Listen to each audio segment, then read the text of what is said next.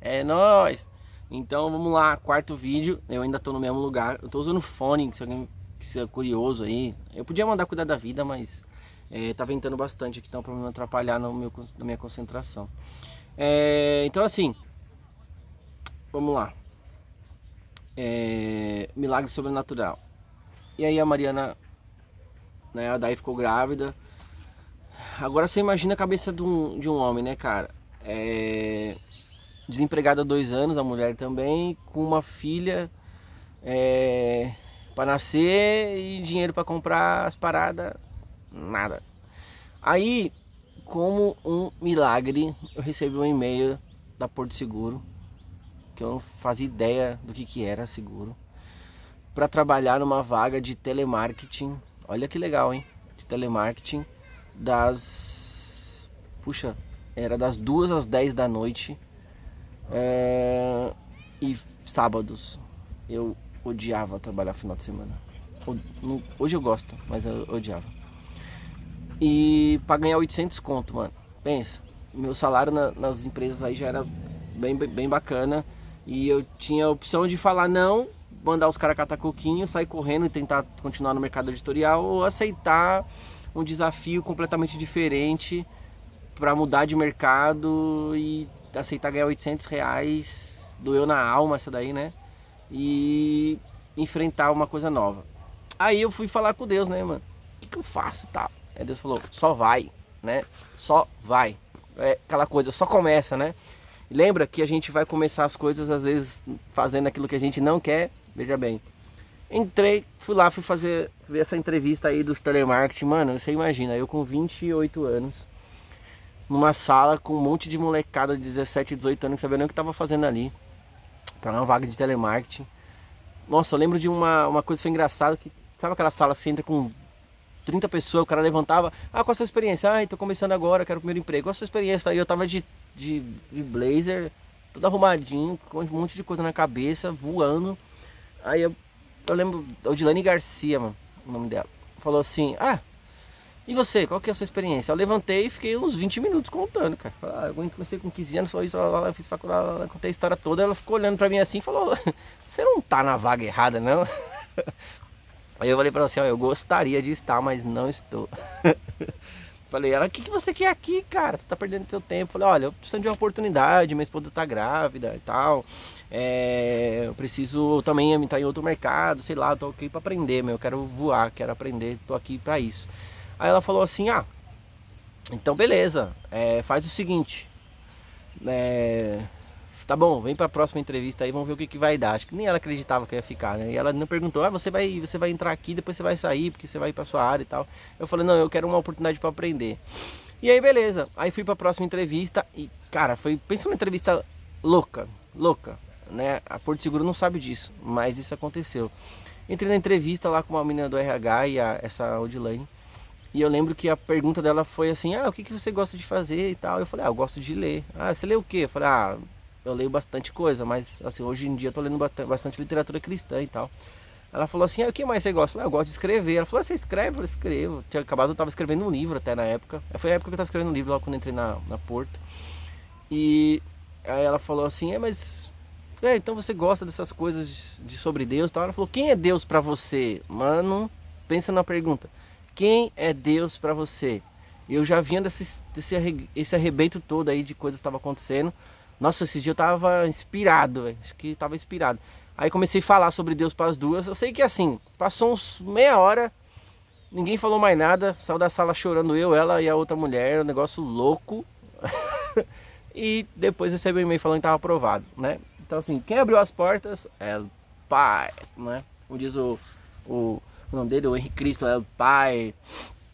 O pai foi lá e abriu mais uma porta. Aí comecei, cara. Muito louco, né, mano? Você, mano, você imagina o tanto de desconstrução na cabeça.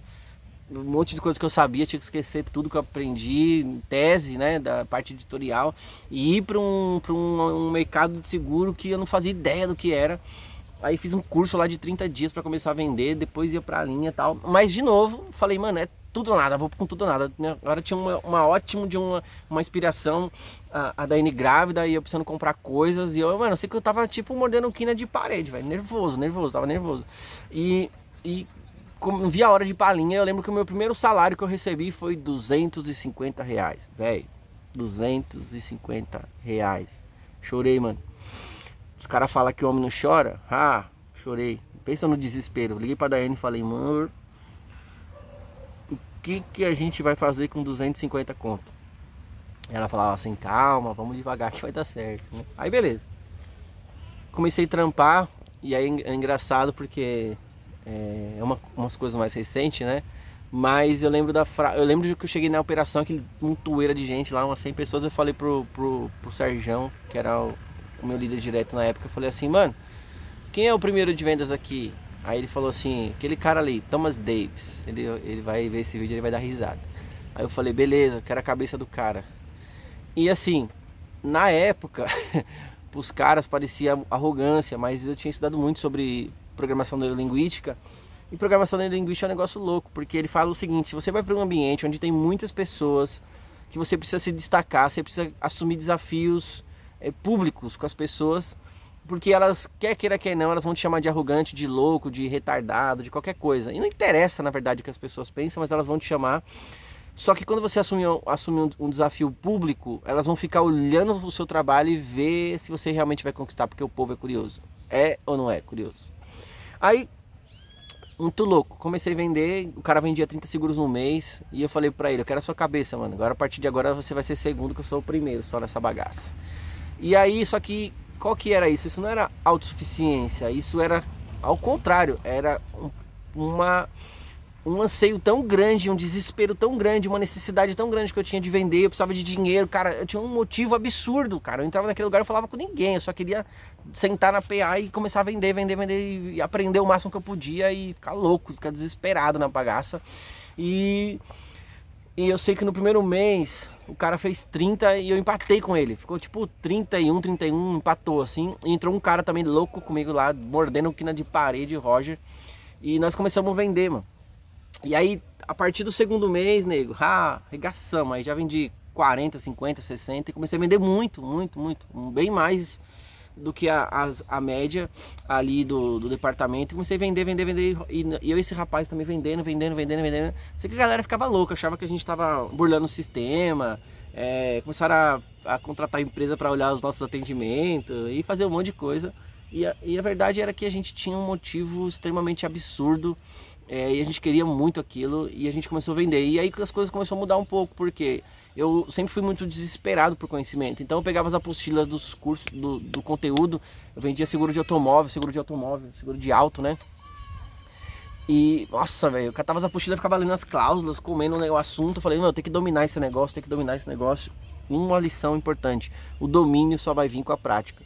Não adianta a pessoa falar assim, ah, eu vou começar, eu vou começar uma coisa, mas eu preciso dominar. Não existe. O domínio só vem com a prática. O domínio não vai vir na teoria, o domínio é na prática. E aí comecei a ler muito e praticar aquilo muito tal. Sei que eu fiquei ali nove meses, cara, naquela, naquele, naquele teco ali. E, e eu, a maioria desse período fui dos melhores vendedores da área, assim, e me destaquei bastante. E me dediquei muito e vinha gente de vários lugares a perguntar as coisas para mim, como você faz, o que você está fazendo, ensina as outras pessoas tal. E eu, mano, eu sempre gostei de ensinar, sempre gostei de falar o que eu estava fazendo, tentava ajudar ali, mano, e dava, dei o meu melhor ali. E, e, e, foi muito louco isso, né? E eu vou parar aqui esse vídeo é, falando dessa experiência ali que eu tive de telemarketing. Eu fiquei exatamente nove meses, né? Na Porto tinha algumas regras aí que você tem que ficar, quem trabalha lá sabe, ficar um ano e dois meses para ser promovido, é, para trocar de área, essas coisas. Mas eu fiquei nove meses e para variar eu já não aguentava mais, cara. Tava assim, eu tava ganhando já um dinheirinho de comissão legal. E só que os caras mudavam as regras do jogo muito rápido, sabe? Hoje em dia você ganha meio por cento, amanhã você ganha 0,2, é umas coisas de louco, né? Telemarketing, cara, é às vezes, não falando especificamente da Porto, mas às vezes as empresas faltam um pouco de respeito assim para lidar com, com os profissionais ali. Na verdade, não, são pessoas em aprendizado, mas falta um pouquinho de respeito, porque eles fazem um pouco do que eles querem. E eu já tava de saco cheio, cara, não aguentava mais. Falava, meu, preciso fazer alguma coisa e tava querendo sair de novo. mas aí apareceu uma oportunidade é, de uma vaga de assistente comercial para trabalhar de segunda a sexta Ah, e uma coisa muito importante. Eu, lembra que eu falei que detestava trabalhar sábado? Tinha umas campanhas lá que o Sérgio fazia que era assim: olha, se você vender oito seguros na semana, você não precisa vir sábado. Mano, pensa num cara virado no giraia. Nossa, era terça-feira, eu tinha batido a meta. Então, nove meses que eu fiquei lá, eu nunca, nunca fui trabalhar no sábado. Eu agarrei todas as oportunidades que tinha. Eu fui um sábado porque era um treinamento, mas nunca fui porque eu dava o meu melhor, cara, sério mesmo. E aí, nove meses fiquei lá apareceu uma vaga, um e-mail que eu recebi de um, de um departamento do departamento de saúde da Porto, de seguro saúde, falando, olha, tem uma vaga aqui para assistente comercial tal. O que, que eu fiz? Vou contar no próximo vídeo. Caramba, tô parecendo novela mexicana agora, né? Ficou legal, né? No próximo vídeo eu conto. E já falei demais, já passou dos 10. É, no próximo eu continuo como, como que aconteceu essa parada no seguro saúde. Valeu!